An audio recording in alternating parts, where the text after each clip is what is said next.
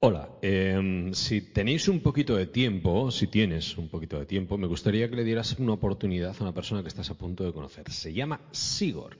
Como le explica, Sigor se pronuncia en euskera, pero se escribe con Z, Sigor. ¿Y por qué quiero que le des una oportunidad? Pues porque a mí me sirvió de ayuda. Em, cuando empezó todo este jaleo que nos afecta todavía dos años ya y todavía no sabemos cómo gestionar la puñetero COVID. Em, busqué un punto de apoyo. Como decía Arquímedes, dame un punto de apoyo y mover el mundo. Y Julio, residente en Castro, compañero, un abrazo, te tengo abandonado, me dijo, pues yo sigo a Sigor. Suena redundante, pero no lo es.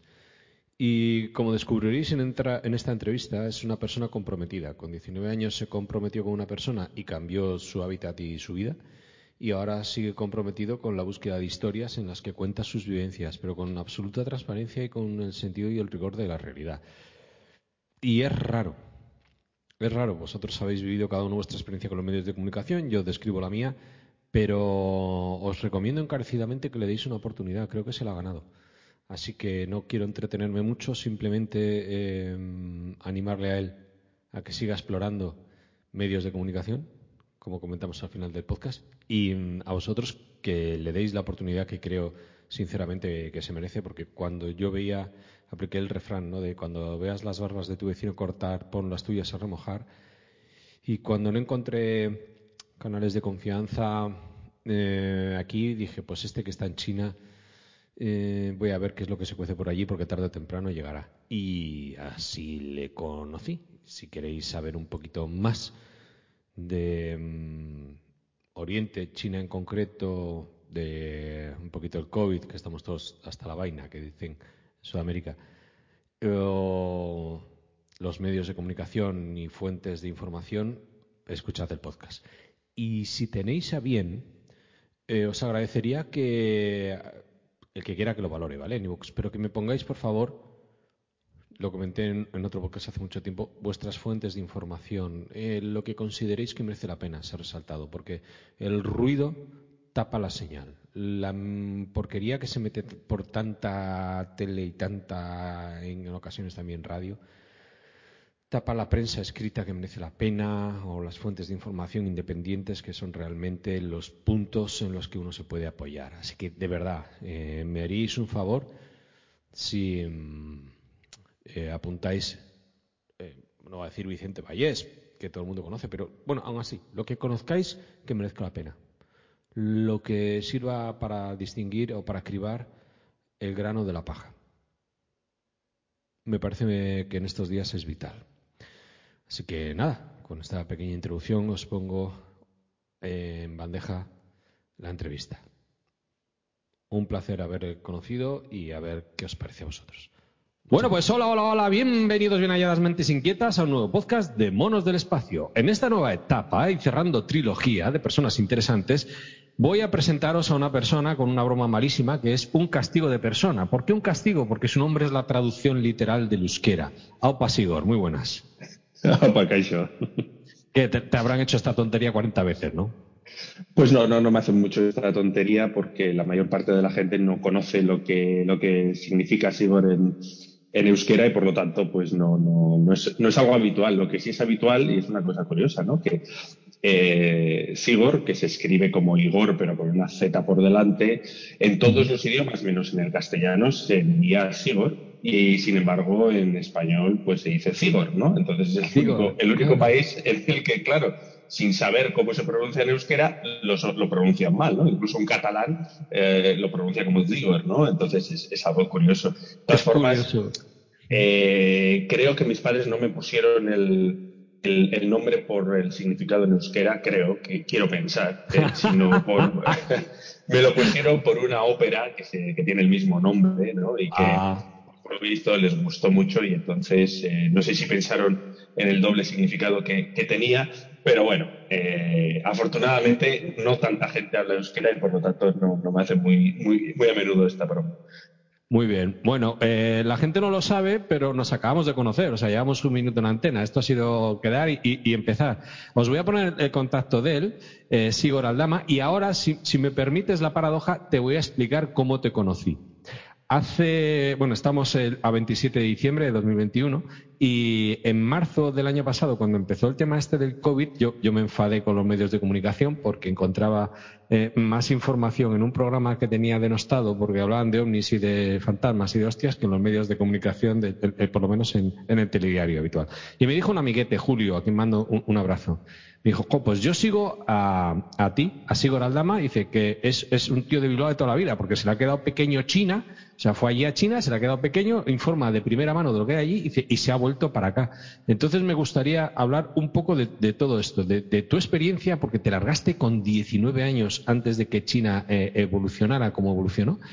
Y luego porque has vuelto de TC. Pero bueno, em, cuéntanos un poquito. Tú te largaste allí con 19 años. ¿Cuál fue la experiencia de un occidental en Oriente? Bueno, a ver, eh, sí, efectivamente, yo me fui con 19 años, posiblemente en una de esas locuras eh, casi adolescentes, ¿no? Saliendo de la adolescencia, eh, un poco de rebeldía también, porque, bueno, pues yo había, había estudiado ciencias, había ido todo por ciencias, me había metido en ingeniería industrial y a mí realmente lo que, me, lo que me gustaba era contar historias, ¿no? Y me gustaba la fotografía mucho, me fui a Belfast para, bueno, pues para hacer mis pinitos en fotografía y, y allí conocí a una chica china. Eh, china no era un país que, que me interesase especialmente, no, hay mucha gente ¿no? que, que, se ve atraído por, por la cultura eh, oriental y que tiene pues algo, una espinita ahí clavada ¿no? desde, desde pequeños. Yo no tenía ningún interés, eh, pero bueno, pues eh, sí que me interesó esta chica. Eh, terminamos casándonos un año después por un tema de más de papeles que de otra cosa, eh, obviamente porque había una relación. Uh -huh. y, y, bueno, pues decidí, decidí marcharme ese verano a, a China eh, para recorrerla con, con, ella y la verdad es que me sorprendió tantísimo, me sorprendió tanto que las ideas que yo llevaba preconcebidas del país no tenían nada que ver con lo que yo estaba viendo, que, que dije, bueno, es que aquí yo creo que, que, esto habría que contarlo, ¿no? Habría que contarlo desde aquí, posiblemente hay una, una buena oportunidad laboral. Eh, coincidió eso con, con, un, bueno, un proceso que tuve que hacer para poder eh, matricularme en, en, periodismo en la Universidad del País Vasco.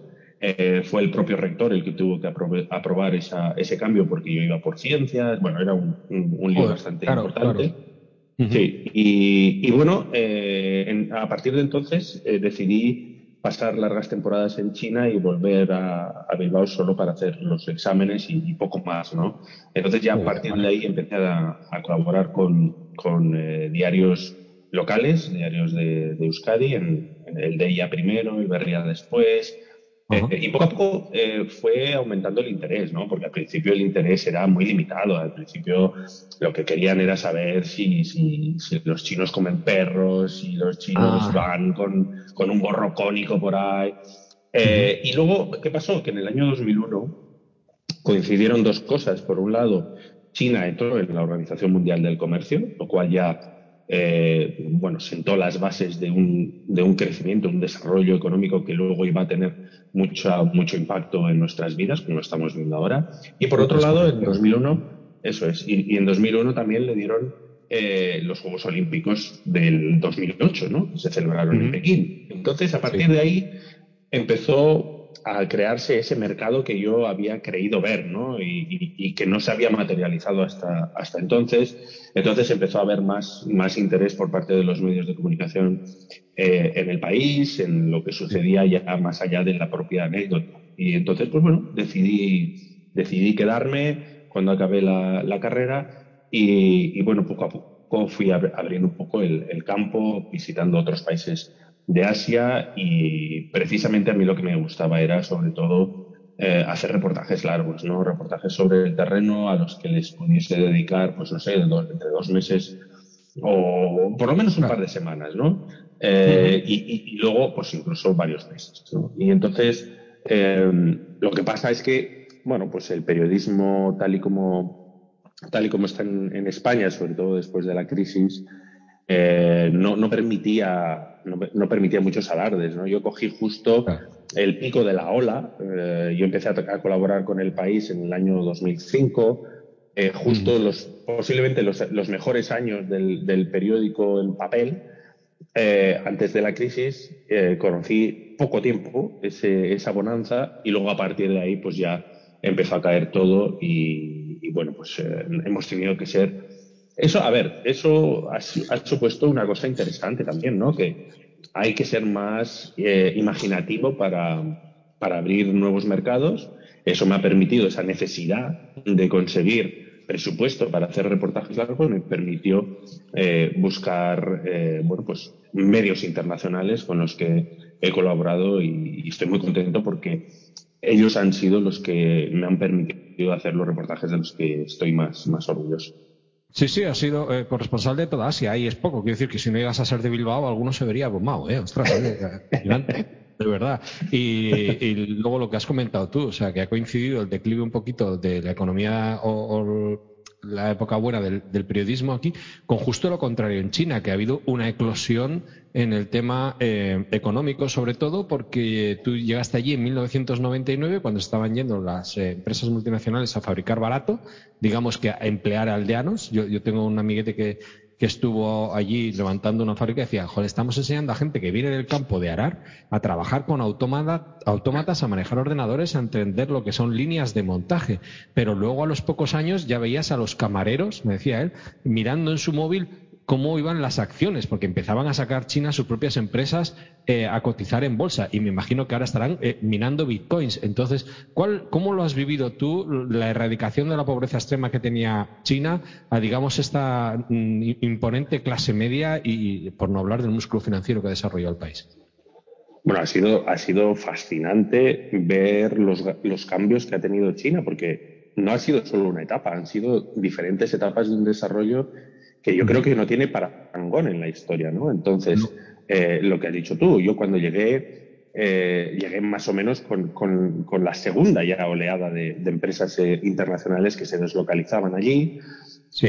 la idea en ese momento era producir barato en China para exportar a, Occidente, ¿no? Porque eh, China pues era ese, ese gran mercado de más de mil millones de habitantes que, que no terminaba de cuajar, ¿no? O sea, que el poder económico de los chinos, pues bueno, todavía era, era bajo, ¿no? Entonces, no, no, no llamaba la atención el país como para, para que se produjese allí para el propio mercado interno, ¿no? Eh, y, y fueron, fueron años, pues, un poco locos, no voy a decir otra cosa, porque eh, yo vi allí muchísimos excesos, eh, muchos occidentales que se creían el rey del mambo, ¿no? Porque ah. eh, allí con, con, con, con, 400 euros eras el rey, ¿no? En aquel momento. Y, y bueno, pues eh, yo creo que pues ahí se vio... ¿sí?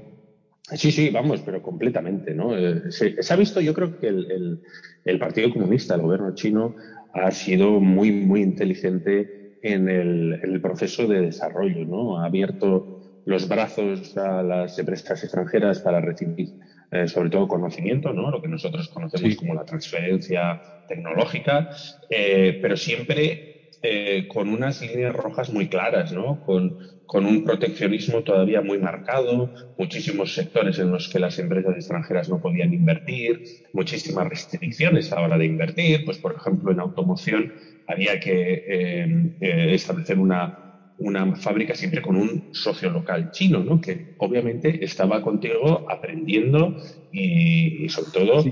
formando a la gente. Entonces, eso, eso permitió que, que, hubiese una segunda etapa en el desarrollo, más adelante ya posiblemente hacia el 2008, 2009, eh, donde empezamos a ver cada vez más empresas chinas muy, muy, muy potentes, ¿no? Que, que empezaban ya dejaban un poco de copiar para empezar a innovar. Y me refiero, por ejemplo, a Alibaba, a Xiaomi, a Huawei, a empresas que ahora son gigantes ¿no? a nivel mundial sí. y que entonces, pues bueno, eh, iban un poquito a rebufo, ¿no? Eh, sí, sí. Y, y, ahí, ahí fue cuando, cuando empezó también a desarrollarse el poder eh, adquisitivo de la población. Eh, desafortunadamente nosotros aquí, yo me doy cuenta que todavía mucha gente sigue pensando en ese, en ese campesino que, es, que se mencionaba al principio, ¿no? Yo creo que todavía aquí la gente tiene esa sensación de que, joder, los, los chinos están ahí atados a la silla trabajando 12 horas diarias por, por un cuenco de arroz, ¿no? Eh, nos hemos quedado ahí como en un bucle eh, y no hemos visto que eh, ha dado un salto enorme, ¿no? En, en formación, sí, creo que tenemos el, tenemos el concepto de, de, de, la tienda de barrio, que es compro barato, vendo barato, fabrican barato, son mano de obra barato, pero el salto que han dado ha sido vibrante en el sentido de, lo que has comentado tú. Fabricaban barato para aprender. Si querías vender en China, tenías que fabricar en China. Y claro, China es un país, pero a la vez es un continente. Ahora mismo tiene mil, casi 1.400 millones de habitantes. Entonces era un mercado enorme, claro, comparado con Estados Unidos 330 o, o con Europa, que somos unos pocos, pues decías, caramba, me voy para allá, fabrico barato y tengo un mercado de la leche pero han aprendido ya no solo a copiar, sino que mandaron un, una legión de estudiantes fuera a las mejores universidades, ahora innovan y, y han pegado el siguiente, eh, perdón, el siguiente salto, van, van, muy por delante. Sin embargo, bueno, el poder adquisitivo ya no te digo nada, porque yo estoy mirando, ¿no sabes? La, la inmobiliaria esta tan grande que ha estado un par de veces eh, a punto de quebrar. Eh, sí, que es tenía, grande, sí. Pero grande. Tenía inmuebles, eh, claro, sin construir, vendidos por millones de dólares. O sea, de, de, de, ser el rey del mambo con 400 euros que decías tú allí, que eso probablemente en Vietnam o en alguna zona por ahí todavía puede ser algo, en las zonas punteras de China no te comen ni los mocos. No, no, efectivamente. Y yo creo que ha habido mucha, mucha arrogancia por parte de, de muchos empresarios eh, occidentales que, que creían que, que, eran ellos los que estaban engañando a los chinos, ¿no? por decirlo de alguna forma, sí, eh, sí, que sí. creían que eran ellos los que iban a China a enseñar a los chinos a hacer las cosas y efectivamente eso fue así, pero ha llegado un momento en el que, en el que las propias empresas chinas están compitiendo con ellos, tratándoles de tú eh, y en, muchos, en muchas ocasiones pues superando la calidad y las prestaciones de, de las cosas Sí. que, que fabrican. Y luego tenemos obviamente eso es, y luego al final tenemos ese, ese gran mercado de 1.400 millones de, de, personas que ya se ha materializado y que ya permite que, por ejemplo, ahora China, que está en un momento de, se está volviendo a cerrar en sí misma, pero lo está haciendo ya en un momento en el que tiene el poderío suficiente como para que el consumo interno pues eh, permita mantener la, la, El la crecimiento economía del país, sí. Oye, eh, leyendo en tu hilo, de verdad, os recomiendo encarecidamente que, le deis una oportunidad en Twitter, ¿eh? de verdad. Luego ya os engancharéis a lo demás, pero por lo menos dadle ahí. Eh, comentas que, China era, un país vibrante, lleno de energía. Claro, llegaste con 19 años, una pasada, ¿eh? para, un, para un chaval, un occidental, es la leche. Dice, puede incluso apabullar la, la, energía que había porque sin duda no es para quien busca rutina. Te vas de vacaciones y a la vuelta igual no conoces tu barrio. O sea, que podía ser tan fascinante como estresante, depende del punto de vista. Jolín, eh, eh, yo por lo que he estado viendo, eh, ay, ¿cómo se llama eh, la ciudad donde están todos los que fabrican móviles, que eran los que me gustaba a mí? O sea, aquello pasó Xi'an, sí. pasaron de ser una aldea con mucho terreno a ser de, de una ciudad de rascacielos, pero rascacielos de AUPA. Entonces, claro, parecía lo que comentas tú, una distopía estilo Black Mirror. ¿no? Sin embargo, no ha habido un crecimiento en la, aunque sí que han dejado eh, atrás la parte de la pobreza y ha habido un crecimiento económico, en el apartado de libertades eh, comentas que, era muy difícil ejercer tu profesión de, de periodista. Ya no, no, voy a decir en, como en, otros países, ¿no? Los que te juegan la vida, pero que la gente es muy cerrada. La presencia o el nacionalismo malentendido del Partido Comunista es eh, muy aleccionador. Era muy difícil consultar o que la gente se expresara libremente. Ahora que están cogiendo yo creo que ya casi lo tienen, el, poder de, del mundo, si antes era el imperio americano, ahora son los chinos los que mandan.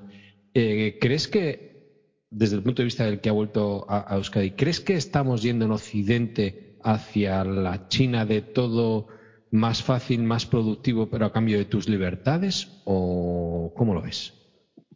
A ver, es, un, asunto eh, complejo. Eh, eh, ha habido varias etapas también en esto. Nosotros vimos, por ejemplo, cómo eh, en la recta hacia los Juegos Olímpicos de 2008 uh -huh. hubo una apertura informativa, hubo pues, una, una, relajación ¿no? de las restricciones que teníamos los, los, los periodistas.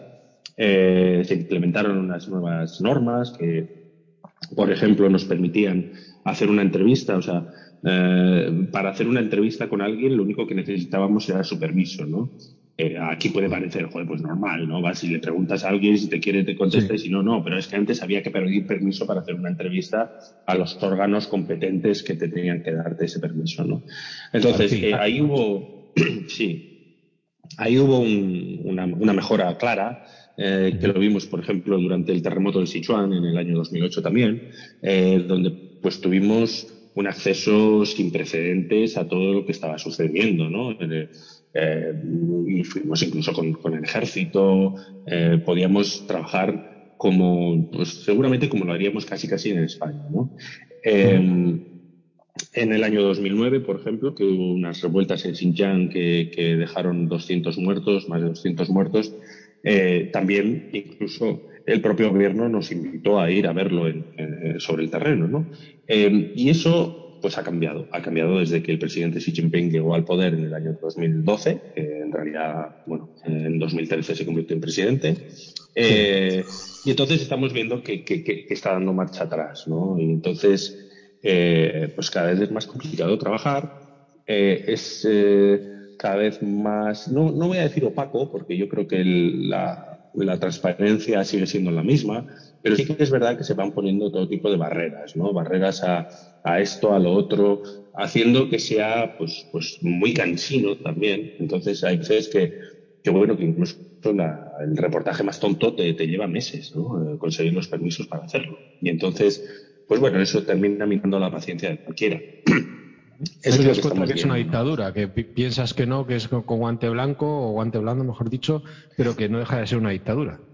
No, a ver, eh, eh, nadie, nadie tiene la, la, ilusión de que no sea una dictadura. China es una dictadura. Lo que pasa es que yo creo que también, lo mismo que hay grados de democracia, eh, hay grados de dictadura, ¿no? Y, y, China no es Corea del Norte, eso, eso está claro, ¿no? Eh, y yo creo que es verdad que estamos viendo un, eh, una influencia cada vez mayor de China en el ámbito político de muchos países, ¿no? Países, pues sobre todo en vías de desarrollo, eh, que están cayendo en la órbita de, de China. Y yo no, no, no, sabría decir si eso es mejor o peor que hacerlo en los antiguos poderes coloniales. ¿eh? No, no, uh -huh. no seré yo quien diga que eso es malo. Pero sí es cierto que China está apoyando a muchos regímenes eh, dictatoriales, que es lógico, porque siendo una dictadura, pues no tiene reparos en, en hacer negocios con cualquiera, ¿no? Con sus y, iguales. Sí. Y, claro, y nosotros tampoco estamos para dar eh, muchas lecciones cuando hacemos eh, negocios con, con, Arabia Saudí o con Qatar, le damos el Mundial de Fútbol. Eh, entonces, eso es, estamos en un momento, en un momento muy delicado en el que parece que se va a dar ese cambio, ese relevo en el, en el en hegemonía mundial, ¿no? Eh, que China terminará sobrepasando a Estados Unidos. Eso es siempre peligroso, pues porque las tensiones que estamos viendo a nivel económico y político, pues siempre cabe el riesgo de que, de que acaben siendo unas tensiones militares, ¿no? Y eso es lo que me preocupa. Yo creo que eh, China es un país muy pragmático. Yo creo que a, al gobierno chino no le interesa tener problemas, no le interesa una guerra, no le interesa tampoco eh, ser excesivamente expansionista. O sea, no es no, no, no. un país que, que, como Estados Unidos va a invadir otros países para imponer su modelo. Pero Lo sí ha demostrado con. Afganistán, o sea, ha sido impresionante es. como... Eso sí, perdonas. No, no, no. Entonces, simplemente, pues bueno, yo creo que, que tenemos que, eh, en, mi, en mi opinión, lo que, lo que tendríamos que hacer es lograr que Europa tenga una mayor voz. Eh, personalmente, yo creo que el, el sistema europeo es el, el, mejor que existe en la actualidad. Es, es un sistema eh, que ofrece unos, unas garantías sociales, eh, un Estado de Derecho que con sus, bueno, pues con sus luces y sus sombras, eh, ahora mismo yo creo que no tiene un rival, ¿no? O sea, muchas veces se habla de, de, China y de Estados Unidos como si hubiese que, que, decantarse por uno o por otro. Y yo siempre digo, es que no me gusta ninguno de los dos. Entonces, ojalá, ojalá en la Unión Europea, que es, hay que recordarlo, el mayor bloque comercial del mundo y que tiene ese, ese poder, pues tuviese un poco más de voz y voto en el, en el mundo, ¿no? Y no estuviese como viendo un partido de tenis en el que están jugando China y Estados Unidos. Creo que nos estamos dejando llevar por el, potencial que tiene la demografía y no, no estamos siendo conscientes de, del poder económico que, tenemos, pero nos está abocando a la, irrelevancia. Comentas, y me chocó mucho en tu hilo, que a pesar de, del control férreo que, ejercen las autoridades, y, voy a abrir dos melones. Por un lado, están utilizando la tecnología para controlar más, y por otro lado, eh, bueno, vamos a ir de uno en uno por un lado, ¿están controlando la tecnología para controlar más o, no? Sí, sí, sí. Está, Eh, a ver, eh, China es puntera en el desarrollo de sistemas para controlar a la población, tanto en el ciberespacio como en la calle. O sea, eh, yo creo que el, el, único país en el que he visto, además de forma tan, tan abierta, que se muestren pues, todos estos sistemas de reconocimiento facial aplicados además a las fuerzas de seguridad para poder encontrar a una persona entre la multitud, para distinguir entre diferentes razas. Quiero decir que en China eh, no existe lo, lo, políticamente correcto como lo tenemos nosotros. Quiero decir que eh, en China los negros son negros. O sea, y, a lo práctico, sí. Eso es, o sea, no, no, no, no tienen ese tipo de, de, bueno, de valores como los que tenemos nosotros, ¿no? Entonces tampoco tienen ese tipo de filtros. Muchas veces pues lo dicen, lo dicen claramente como pensando, bueno, pues no hay nada de malo en esto, ¿no? Pues si, si este algoritmo me permite, eh, pues, eh, no sé, distinguir a los negros de los que no son negros, pues mira, bien está, ¿no? Y, y, y la discriminación no, no la ven, ¿no? Entonces... Y el que eh, critica en, en, sus redes, pues ya sabe que va... Oye, ¿el carnet por puntos funciona? No, el carnet por puntos, a ver, el carnet por puntos, y esto es algo esto es algo que, que, que, ha dado mucho de qué hablar, que se ha entendido muy mal, eh, que nosotros posiblemente lo hemos explicado mal. El carnet por, por puntos o el crédito social, ¿no? Eh, que muchas veces se ha comparado con, el, con aquel capítulo de Black Mirror en el que se puntúa a la gente como en las redes sociales y, y sí. gracias a eso acceden o no acceden a diferentes servicios. Eso es un proyecto que existe. O sea, es un proyecto eh, que existe, que el gobierno chino pues ha planteado y ha puesto en marcha de diferentes formas en, en lugares pequeños. ¿no? no existe un, un, crédito social unificado, no existe, de momento no existe ese, ese, sistema como tal a nivel nacional. Hay algunas iniciativas en sitios más pequeños, pues por ejemplo, eh, la ciudad de Rongcheng es una que se utiliza muy a menudo porque es una de las pocas en las que realmente hay unas tablas en las que se dice cómo ganas y cómo pierdes puntos, ¿no? Es, eh, bueno, pues lo que, lo que siempre tomamos nosotros. Lo que hay ahora mismo en China es una, un, un, sistema de, de, listas negras en los que uno eh, pues puede entrar a una de esas listas negras por multitud de, de, posibilidades o de causas, ¿no? Una de ellas, sin duda, es tener deudas.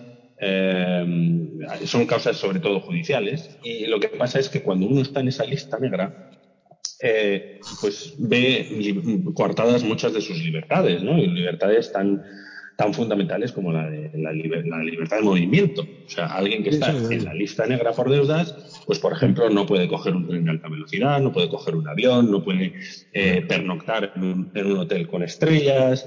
Eh, se, se, se, limita muchísimo, ¿no? Y eso es lo que, eh, de alguna forma, el gobierno quiere convertir en ese sistema de crédito social en el que se tengan en cuenta pues diferentes cosas. ¿no? Ese, ese sistema tendría que haber estado en marcha ya el año pasado, pero todavía no se ha implementado y no sabemos si se va a hacer y cómo se va a hacer. Entonces, bueno, pues todo, yo creo que se han mezclado muchas cosas porque hay también un, un crédito social eh, de Alibaba, eh, que es una empresa privada y que lo utiliza con, con otros fines, pues, por ejemplo, para para dar créditos para hacer las compras o para acceder a las Ah, del aeropuerto. Eso Vale, es. vale, Entonces vale, yo creo que ahí, y esto es algo que sucede, hay- hay- aquí sucede algo muy a menudo y es que eh, eh, pues muchas veces se escribe sobre China desde fuera de China y sin haber pisado China. Y entonces, pues eh, se cometen muchos errores, ¿no? Yo creo que en el periodismo pecamos de que nos de que nos eh, sentimos atraídos por la anécdota más que por lo relevante. Y entonces eh, hacemos de algo curioso, que en China hay muchísimas cosas curiosas. Fíjate, si estamos hablando de tecnología, tenemos en torno a 400 millones de cámaras de seguridad, pues es que No, todo lo que sucede queda grabado, ¿no? Y entonces eso te da muchísimo juego pues para, para mostrar todo tipo de, de incidentes, de anécdotas, etcétera, etcétera. Y muchas Sí. veces hacemos de la anécdota una realidad que es lo que termina calando. Y ahí es donde yo sí que hago crítica de, de la prensa, eh, porque, bueno, pues vemos, yo qué sé, una, un vídeo de, pues mira, de alguien comiendo un murciélago Ya. y, y, y, y, y, ya pensamos que es que los chinos comen murciélago, ¿no? Cuando realmente lo que tendríamos que hacer es ver de dónde sale ese vídeo, ver si realmente es de China, que no lo era concretamente. O sea, eh, hay una, No tenemos digo, tiempo, una, sí. bueno. Sí, un, exceso de, llega información y te lo crees. Cuando es algo tan desconocido, yo reconozco que, aparte que, como te he dicho, es, un continente. O sea, la gente que yo, los pocos que yo he hablado, aparte, por ejemplo, mi hermano se fue para allí en viaje de novios y, también me contaba, dice, Jolín, es que esto es impresionante, no tiene nada que ver con la idea que, yo tenía, ¿no? Pero quitando la gente que estaba ahí, y, te estoy hablando que estuvo un mes, que no estuvo mucho más pero llama la atención. Sí que es cierto que luego ves cosas como, por ejemplo, lo que ha pasado con Hong Kong, que además eh, tú has eh, tuiteado lo del tema de, hasta demoler estatuas que hacían evocaciones a, la libertad o eh, lo acontecido en Tiananmen, que no hay manera de encontrarlo si lo buscas dentro de China. O sea, que digamos que la, información, la libertad y determinadas, ¿cómo diría yo? A ver, la, eh, libertad no, no existe en, cuanto a información dentro de China, no hay libertad de información, no hay libertad de prensa, está todo controlado y está todo controladísimo, ¿no? Y además, eh, muchas veces mm, nos echan en cara que estemos dibujando un país en el, en el que casi casi dibujamos a, la población como, como si fuesen robots a los que se les ha lavado el cerebro.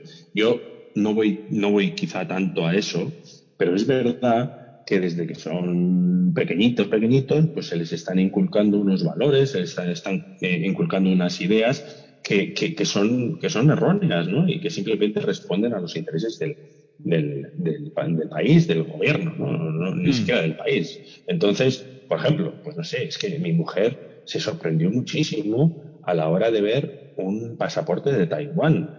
¿Y, por qué? Pues porque, porque estaba convencida de que Taiwán era parte de China, ¿no? Y, que no podía tener un pasaporte diferente, o sea, no es un país diferente, ¿no?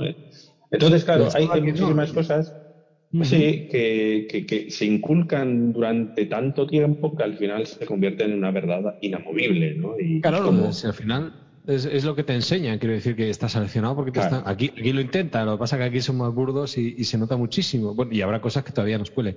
Eh, también me ha sorprendido, comentas en tu hilo, que se mantiene la corrupción. Yo pensaba que eran implacables con la corrupción. He oído frases de decir, como a alguien le pillen que está cobrando, o sea, está recibiendo un soborno, eh, le pegan un tiro y además él paga la bala.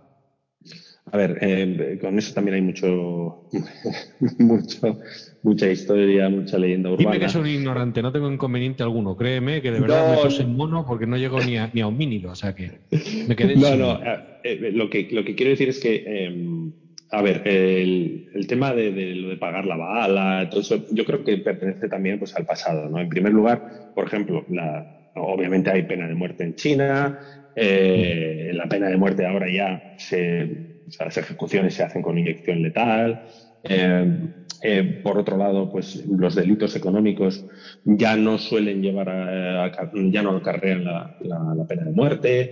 la corrupción yo creo que ha bajado mucho. la corrupción, por lo menos, digamos, es esa corrupción que calaba hasta el último hasta el último policía, ¿no? De esa corrupción que yo, por ejemplo, me imagino desde mi ignorancia también, ¿eh? En Latinoamérica, donde igual te paran en un control de policía de, la carretera y te piden una mordida, yo creo que eso, bueno, hace mucho que, no existe en, China, ¿no? Eh, lo que sí que existe es, bueno, pues una, una corrupción a mayor nivel, a las esferas posiblemente, y yo soy de la opinión de que, de que casi todo el mundo es corrupto. Lo que pasa es que eh, puede ser corrupto y caerle en gracia al presidente o no. Y entonces, eh, esto ya es una, una, opinión personal que, puede, estar, eh, puede ser errónea, ¿no? Pero hemos visto cómo el presidente sí se ha quitado de en medio a algunos de los que parece que eran rivales dentro del Partido Comunista, porque, a ver, el Partido Comunista al final tiene sus corrientes y tiene sus, sus diferentes grupos que piensan diferente, ¿no? Y se ha quitado, por ejemplo, se quitó, eso se quitó a Boshila y a Cho Yong-kan, se los quitó de en medio acusándoles de, corrupción, que seguramente era cierto, ¿eh? no, estoy diciendo que no lo sea, pero ¿por qué eso sí y otros que sabemos que son corruptos no? Pues, pues bueno, pues yo creo que eso responde más a, intereses políticos que a, que a realmente buscar la, bueno, pues la justicia ¿no? dentro del propio sistema. Ahí sí que nos han copiado. Bienvenidos a Occidente. Manda huevos. En fin. Sí, sí, la verdad es que nosotros tampoco estamos para dar lecciones de esto. No, no, no, no, no para nada. ¿eh? pero mira, en fin. no voy a lanzar piedras, pero por lo menos parece, da la sensación de que el que asciende es alguien competente. Aquí no hace falta ni, ni haber tenido un pequeño empleo para dirigir un ministerio. Como te iba diciendo, perdona. Eh, otro tema en el que sí que quería preguntarte, tío, ¿tú cómo has vivido? Porque tú te viniste aquí, si no me equivoco, en 2020. Eh, sí, llegamos, bueno, eh, tuve que ir a Estados Unidos para cubrir las elecciones y luego ya eh, fui, bueno, vine aquí a Bilbao a finales es. de 2020 y me he incorporado al trabajo en el 2021. Eso es, bueno, bueno, em, si, si, estoy equivocado me corriges, octubre de 2020 más o menos. El tema del COVID, ¿cómo se vivió allí? ¿O no te tocó? Sí, sí, claro. Yo he vivido la pandemia en tres continentes. Yo viví el inicio de la pandemia en China, eh, luego estuve en Estados Unidos con el pico de, lo, de infecciones de, del año 2020 y luego he vivido aquí la pandemia. ¿no? Yo creo que la, la gran diferencia es que eh, la estrategia de China ha sido siempre erradicar el virus, o sea, lo que Sí. o sea, llamamos estrategia cero COVID, y nuestra estrategia ha sido todos con COVID. Esa ha sido, yo creo, la gran diferencia, ¿no? El erradicar o convivir con el virus. Eh, yo creo que habrá que adelantado la esperar, pregunta ¿no? porque, ca casualidad, hoy has mandado un tuit en el que decías cuarentena en Xi'an, centro de China, para atajar un brote que ha dejado medio millar, medio millar, 500 casos de coronavirus en una población de 13 millones de habitantes y la ha cerrado. Sí, sí. Eh, esa, o sea, nosotros siempre pensábamos que igual la estrategia cero COVID eh, se mantendría durante un tiempo, ¿no? Eh, tiempo prudencial, porque claro, es que ahora mismo el país está cerrado cal canto. Eh, los, los, visados se dan con cuentagotas solo a la gente que, que trabaja allí eh, y tienen que hacer entre 14 y 21 días de cuarentena estricta sin salir de la habitación de un hotel, ¿no? Entonces, eh, es, es, es, otro, otro nivel, ¿no? Y, y, muchas veces pues hemos pensado que las medidas del coronavirus desde que desde que estalló la pandemia en China, pues han sido pues, eh, antidemocráticas, contra las libertades, etcétera, etcétera. Y luego las hemos ido adoptando nosotros. Yo recuerdo, por ejemplo, lo de la mascarilla obligatoria en enero del año 2020 y en España se adoptó, creo que fue alrededor de junio, ¿no? Eh, todo el tema del confinamiento, pues lo mismo. En, en, España estuvisteis confinados más tiempo incluso. Eh, sí. Yo voy a decir una cosa, yo no he estado confinado ni un solo día en toda esta pandemia. O sea, el confinamiento que se llevó a cabo en, en Wuhan permitió que todo el resto del país siguiese haciendo una vida más o menos normal. Nosotros en abril, mayo del 2020 hacíamos una vida completamente normal.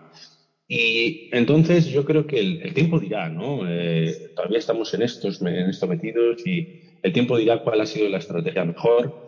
Eh, desde luego, si vemos los, las cifras de, de, fallecidos, está clarísimo que, que China, eh, no solo China, o sea, eh, Oriente en general, porque Japón, Corea del Sur, incluso Australia y Nueva Zelanda han adoptado estrategias similares eh, si esta estrategia es mejor que la, que la nuestra, de decir, bueno, venga, eh, contagiémonos todos hasta que tengamos ya la inmunidad de rebaño, más por contagio mm. que por las vacunas, ¿no? Y se ha visto, pues, cuántos millones de muertos llevamos.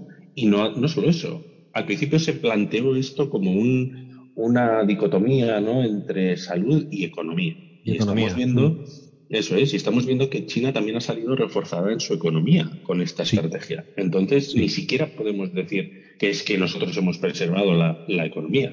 Con lo cual, pues bueno, yo soy muy crítico con China, pero en esto, pues yo habría preferido una estrategia bastante más, más estricta de, bueno, la gestión de la pandemia aquí. Permíteme que, eh, discrepe. En primer lugar, no me creo las cifras de China.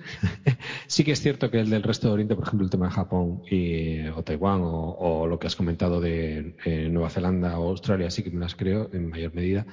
Pero es que no lo sé, tío. Ya no sé a qué atenerme, te lo digo en serio, ¿eh? en el tema de, de, información del COVID.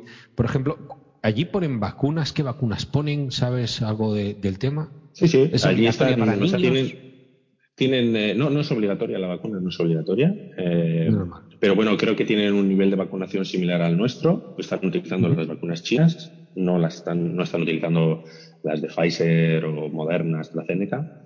Eh, y yo entiendo que, que, que, que nos choquen las, las, las cifras de, de China. Eh, de hecho, a mí me chocaban mucho al principio. Eh, pero si las extrapolamos a, las que vemos en otros países, ¿no? como Corea del Sur o Taiwán, eh, sobre todo Taiwán, ¿no? que quizá es eh, pues socialmente ¿no? o culturalmente la más cercana a China, eh, no, no, tendrían que ser, no tendrían que resultar tan sorprendentes. Eh, y te puedo decir, yo he estado durante la pandemia en, varios hospitales de Shanghái eh, y estaban funcionando con total normalidad en medio de toda la pandemia.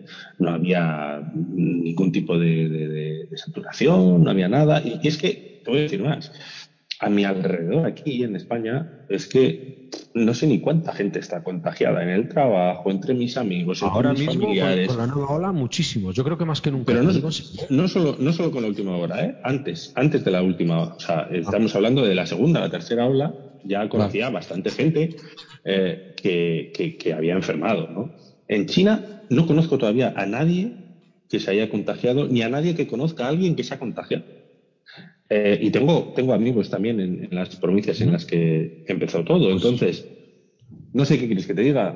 Pues, pues, pues igual no son los datos los más, eh, los más certeros, pero es que aquí también los que hemos recibido y los que son reales, pues eh, creo que hay una, una diferencia bastante importante.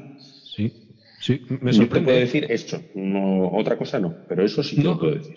Yo, yo, creo que se está gestionando en el sentido, más que, que, otra cosa, de no colapsar la sanidad, porque si se colapsa la sanidad puede haber una, una revuelta social. Esa es mi opinión. ¿eh? Pero, por ejemplo, eh, comentaste ayer en un tuit el tema de la esperanza de vida. Y, y me llamó poderosamente la atención que se comparaba la esperanza de vida en el año 2008 de China contra el de Estados Unidos. En China la media de vida subió hasta casi los 74 años, 73 años y un poquitino unos meses, y en Estados Unidos estaba la media, ¿vale? En 78. En el año 2018, Estados Unidos había subido desde los 78 años a casi los 79, o sea, por meses, ¿no? Y China ya había subido de los 73, casi 74, a los 76 y pico. Y este año, a raíz de la pandemia, en 2020, Estados Unidos ha bajado a 77 años de media y China le ha superado a 77 años y tres meses. 77 con tres, mejor dicho. Un poco más. O sea, es exagerado. Joder, ¿qué está pasando, tío? Ya no es solamente un relevo de imperio, es que eh, hasta en salud.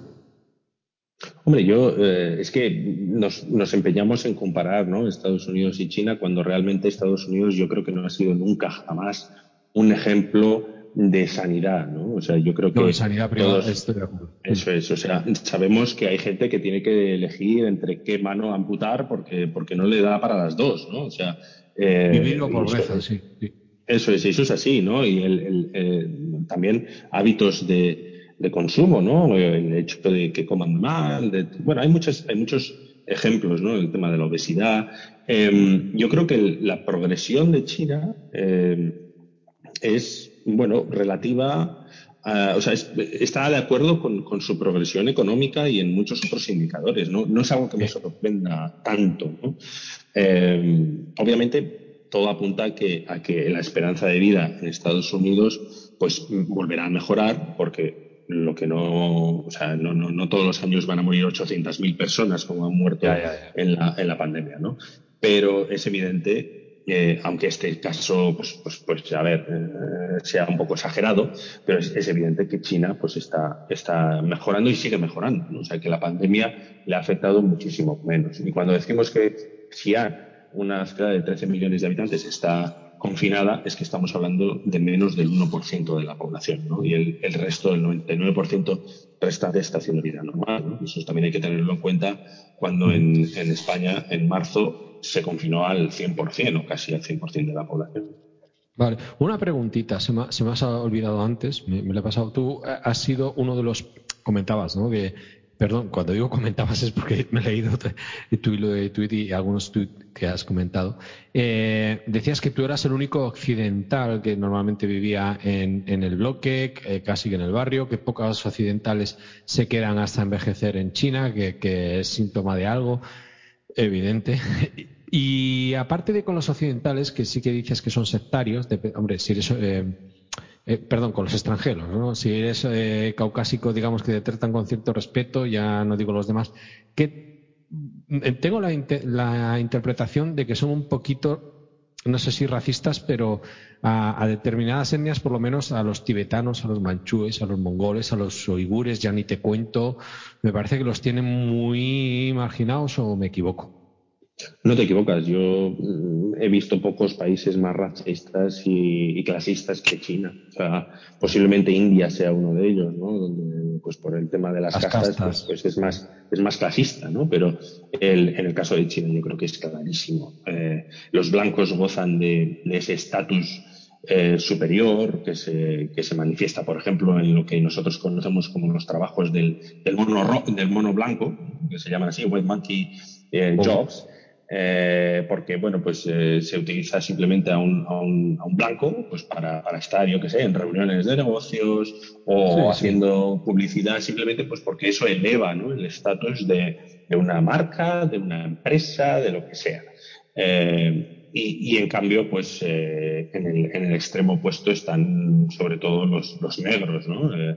Eh, que, son, son, considerados, pues bueno, yo creo que con, con unos estereotipos que, que, son muy similares a los que aquí igual se podían tener hace, hace 50 años. ¿no? Entonces, eh, pues ya digo que, lo he dicho antes, ¿no? que no, no, los chinos no tienen ese filtro de lo políticamente correcto y muchas veces, pues, eh, los amigos negros que yo tengo en, en China, pues me decían que, que era era difícil de sobrellevar, ¿no? O sea, que igual te paran por la calle y se empiezan a hacer fotos contigo solo porque eres negro.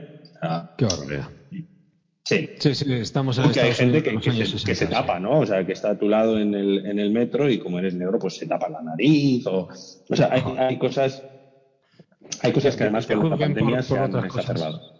Que no, no te sí, sí, pues me llama la atención, yo sé que se tapan mucho las noticias de, los uigures, eh, entre otras cosas porque son musulmanes, de los tibetanos ni te cuento, pero en, Mongolia sé que sí has estado. De hecho, eh, permíteme que te robe unos minutillos para que nos hables de un libro que has escrito sobre Mongolia, que es impresionante, aparte del desconocimiento, eh, un poquito el, título, ¿no? Que en el que tú dices adiós a Mongolia, el último viaje de los nómadas, porque creo que están un poquito, bueno, un poquito, cuéntalo, ¿cómo, cómo están los nómadas en, Mongolia?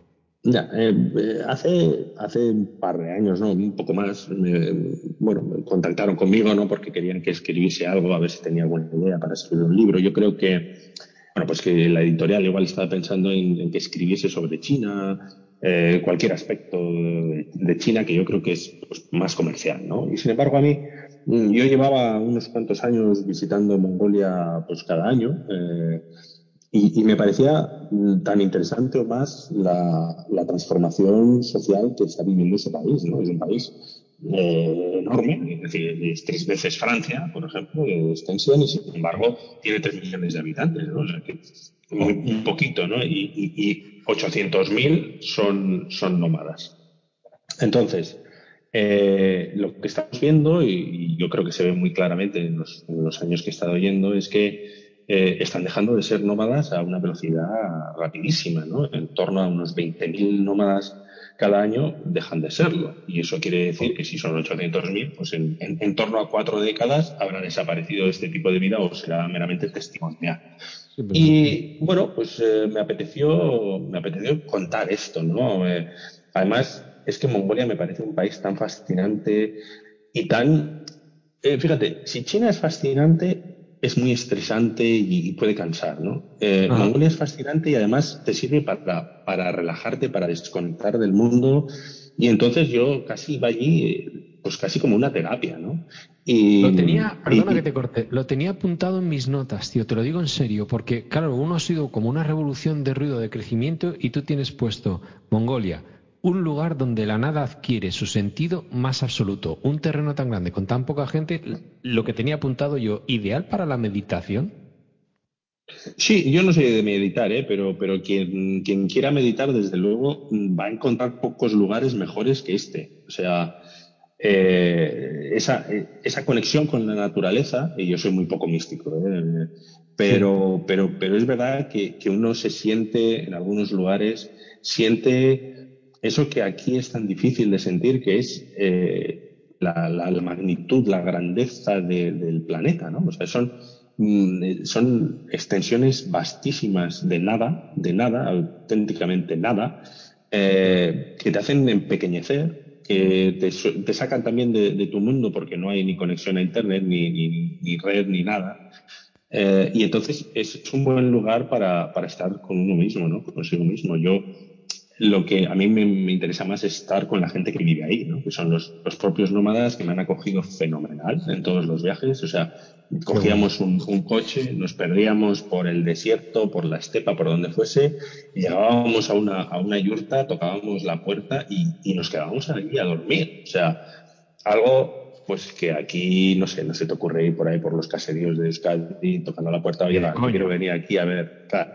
Entonces, yo creo que es, eh, es, un, es, un, libro con cierta nostalgia porque, porque es, me parece una pena ¿no? que, que, vaya a perderse este tipo de vida, pero que también entiendo porque obviamente es, es, muy difícil vivir así. ¿no? Estuve dos inviernos a casi 40 bajo cero, ¿no? viviendo con Joder. ellos. Claro, sin ningún tipo de, de input eh, cultural para la gente joven, eh, mm. sin, sin amigos en muchos casos. Entonces, socializar es muy difícil. Y, y, entiendo perfectamente a la gente joven que, que, dice, oye, yo no quiero este tipo de vida, yo quiero tener mis amigos, estudiar eh, y, y, crecer como persona, como profesional, ¿no? Entonces, bueno, pues es eh, un, un, libro yo creo que de aventuras en, en la primera parte, ¿no? Que es eh, pues, las propias peripecias por, por Mongolia, y luego también un estudio más periodístico, más incluso sociológico, si quieres, ¿no? de cómo está cambiando la sociedad y de todos los problemas que están apareciendo con ello. Interesante. Y permíteme que te despida con una pregunta maliciosa. La, la maldad para el final. Eh, ¿Cómo ves la situación de, del periodismo en, en, Occidente? No te voy a hacer que puntualices aquí, porque sé que ahora trabajas para el correo. Por ejemplo, aquí en Bilbao el correo va a misa. Lo que se publica en la página 2 del correo eh, puede hacer temblar el departamento de, cualquier sitio de, del País Vasco, Euskadi o, de Navarra, de lo que sea. Pero en, ¿cómo lo ves en Occidente, tío? Ahora que has venido aquí, eh, es que tengo un par de premisas, ¿vale? Yo confieso mis pecados. A mí, una profesión que dice no dejes que la verdad te oculte una noticia ya de entrada, lo pasa que he sido ciencias, ¿vale? Pero joder, está el código deontológico de los médicos que es salva a cualquiera, no mires quién es, y, luego está el de los periodistas que es al contrario. O sea, por favor, cuenta una historia. Si es verdad, es verdad, si es mentira, mentira, pero vende una noticia, que es lo que nos interesa. Y ahí tengo yo un, debate interno. Entonces, hasta donde puedas. ¿Cómo ves el, la comunicación, el periodismo un poquito aquí en Occidente, porque de verdad que yo recomiendo quitar el cable blanco de la tele y que cada uno busque por su cuenta. Pero corrígeme. Ya, si estoy... en, en, en, primer lugar, lo que, lo, que, lo que me gustaría puntualizar es que el periodismo no es la televisión. O sea, Bien. Eh, estoy, estoy cansándome un poco de, de, de la gente que, que, me dice, Joder, es que el periodismo no sé qué, ¿por qué? Sí. Y, y, se refieren a las tertulias, a los tertulianos, sí. eh, a los eh, todólogos, ¿no? Que, que está tan de moda ahora. Eh, yo creo que hay una gran diferencia entre el periodismo audiovisual y el periodismo de prensa escrita, ¿no? Yo creo que eh, todavía el periodismo de prensa escrita tiene bastante más calidad, tiene bastante más profundidad. Eh, me suele dar bastante rabia, ¿no? Esos mensajes de esto no te lo cantarán los medios de comunicación, ¿no? Y haces una búsqueda y, lo hemos contado 25 veces. O sea, no sé, tengo sentimientos encontrados porque por un lado eh, siento que aquí soy mucho más libre para, para escribir lo que, lo que quiera, nadie me cambia una coma, eh, la gente sí. me coge el teléfono y, y, responde a mis preguntas de forma casi inmediata, lo cual agradezco muchísimo y todavía me sorprende. Eh, y por otro lado, pues bueno. es cierto que, que veo eh, una excesiva politización de los medios sí. de comunicación, sí. tomando como premisa pues la línea editorial. ¿no? Yo ojalá no existiesen las líneas editoriales, te lo digo así claramente, ¿no? Y Igualmente. de hecho, una de las cosas que, que más me gusta de, del correo, ¿no? Y hay gente que me ha dicho, ¿y por qué vuelves al correo, ¿no? Pudiendo haber ido a un medio más grande, tanto en España mm. o, o en, a nivel internacional. Eh, siempre me ha parecido que es, que es un medio mucho más ecuánime, eh, que si hay que dar eh, tortas, pues las da a todas partes eh, y en el, que, en el que veo pues, muchas sensibilidades diferentes. Obviamente no es un medio independentista, eso está claro, eh, pero, pero me siento más a gusto precisamente por eso. ¿no? Y, y, yo creo que eh, el problema no es solo de la prensa, el problema es también de los propios lectores, de la gente, de la audiencia. Es que cada vez hay menos nosotros, lectores, ¿eh?